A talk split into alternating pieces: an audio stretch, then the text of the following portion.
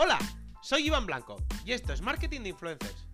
Un programa perfecto para todo tipo de profesionales, desde aspirantes a influencers, pasando por influencers, creadores de contenido, marcas, emprendedores y por supuesto todo tipo de profesionales del marketing. Aquí desterraremos mitos y prejuicios que existen contra este sector. Explicaremos cómo llevar estrategias de marketing de calidad trabajando con ellos y hablaremos de temas de actualidad. No olvidéis suscribiros en cualquier plataforma de podcasting para estar atentos a nuevos episodios y dejar 5 estrellas si me escucháis desde Spotify. Abrocharos los auriculares, que comenzamos.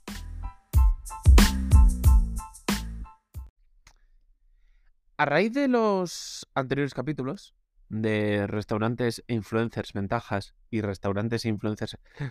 errores, muchos me, me mandasteis un mail, me mandasteis mails, quiero decir, hablándome un poco de las típicas polémicas que a menudo saltan en prensa entre restaurantes, hosteleros, encargados de restaurantes, etcétera, etcétera, e influencers. Y me decís que os resultaban extrañas estas polémicas, puesto que yo en mis episodios no,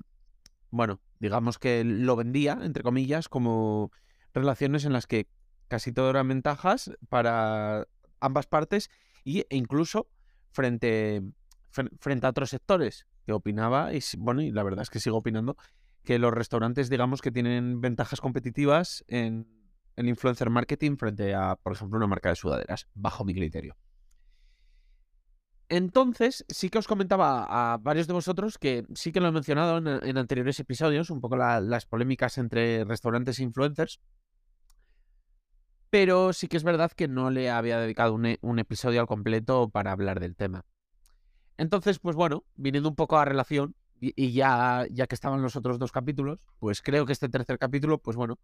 puedo un poco dejar clara mi, opinión y bueno, digamos que cerrar, digamos, la, la etapa de restaurantes e influencer Bueno, como, como me comentabais, y por supuesto estoy totalmente de acuerdo, sí que es habitual encontrarnos noticias en prensa, en radio, en televisión, de sobre todo hosteleros eh, o, bueno, eh, dueños de restaurantes, encargados, etcétera, etcétera, rajando, digamos, de, manera bastante agresiva alrededor de los influencers. Los argumentos además suelen ser súper sencillos y muy básicos. Eh, se limitan un poco a, bueno, a decir que son unos caraduras, que solo quieren comer gratis, etcétera, etcétera, etcétera. O sea, los, los argumentos suelen ser bastante, digamos, sencillos y no, no suelen tener una complejidad, digamos, mucho más alta y bueno, pese a que por supuesto son respetables, sí que quería hacer especial mención en esto porque bueno, no es lo mismo decir que una persona es, eh, bueno, una persona no, porque una persona sería muchísimo más fácil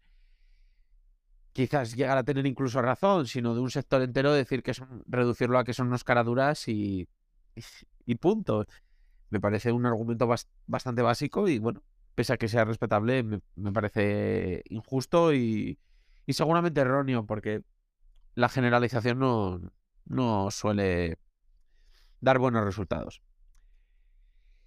Y mira, sí que al comentármelo estos días me, sorprendió además, porque sí que además hice reflexión en ello, que el otro día estaba viendo una entrevista a un conocido streamer em,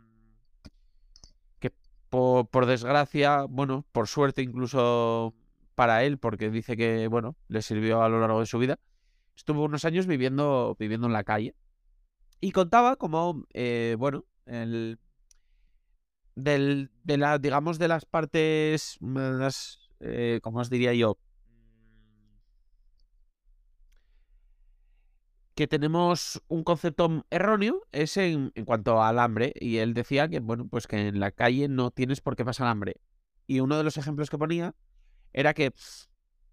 evidentemente, muchos restaurantes, si te pasabas por ellos y les decías, oye, mira, tenéis algo de comida os sobre o un trozo de pap, que no tenían en ningún momento problema en, darte, en darte algo, incluso que algunos pues te ponían, te ponían un plato de comida y te sentaban en una mesa y, y no tenían ningún problema en ayudarte. Entonces, pues bueno, y al final eh, lo, lo reflexioné y dije, a ver, evidentemente, visto lo visto, los restaurantes no, no es que tengan una especial digamos, negativa o, o les parezca fatal, pues ponerle un plato de comida a alguien que lo necesite, o bueno, entiendo yo que menos tendrán si, si es ponérselo a alguien, pues bueno, pues que les, va a hacer un, un trabajo conjunto o va a cooperar con ellos o como lo queremos llamar. Entonces, ¿qué es normalmente lo que les ocurre cuando tan agresivamente, tan vehementemente digamos que esbozan estos discursos en los que los llaman caraduras y dicen que solo quieren comida gratis? Pues yo creo que se debe sobre todo a tres factores. El primero sería que muchas veces estos no, no, están entendiendo para nada el, el influencer marketing. No, no saben muy bien cómo funcionan los influencers, no, no entienden el sector y tienen un gran desconocimiento en cuanto al mismo. Entonces, pues digamos que no entienden el mensaje y pues quizás, a diferencia de cuando se lo piden de, digamos, de como favor o de, otro tipo de, formas, reaccionan,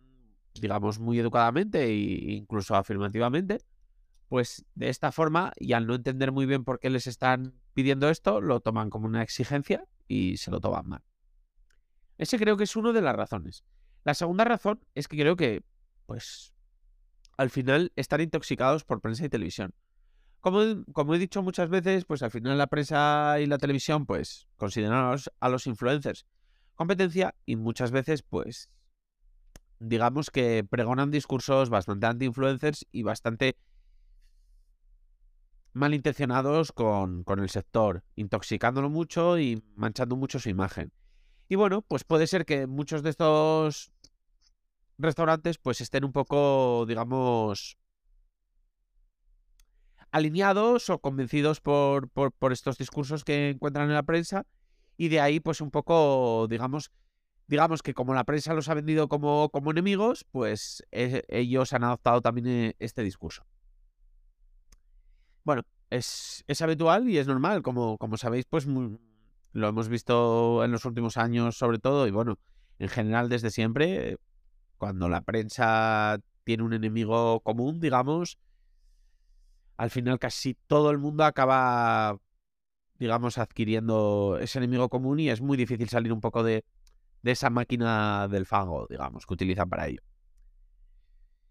Y bueno, por último, es, las dos primeras son un poco, la primera por desconocimiento y la segunda, además, este desconocimiento se añade un poco la, intoxicación de la prensa y, y, la televisión. Y ya por último, pues digamos que hay una intención más, más digamos, hay una más mala intención que una intención noble, digamos.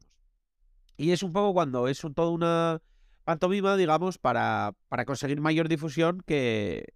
que las que podrías conseguir precisamente con el influencer marketing. ¿Y cómo? Pues muy fácil, porque como saben que al final la prensa,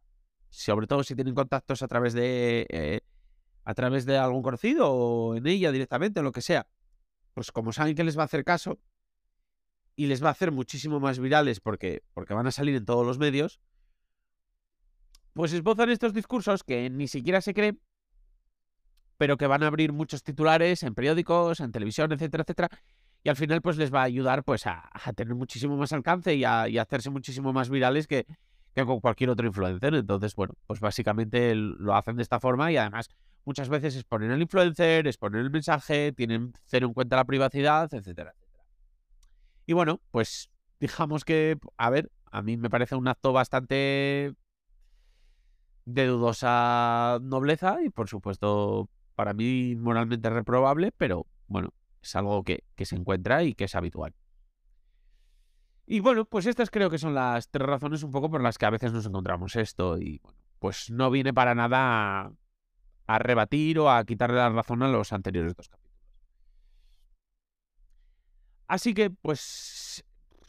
es por lo que nos encontramos además estas respuestas que normalmente debería ser un no o ignorar el mensaje o incluso negociarlo y decir, pues mira, me pagas un 50% de la cuenta o cosas así que, que también podrían ocurrir, pero... O, o, incluso exigir más trabajo, o exigir que las fotos también le sirvan al restaurante, o yo qué sé, porque habría 100.000 negociaciones en las que, pues si el restaurante lo ve ve que el trato no es satisfactorio para ambas partes, pues podría negociar, pero sin embargo, pues se desatan este tipo de relaciones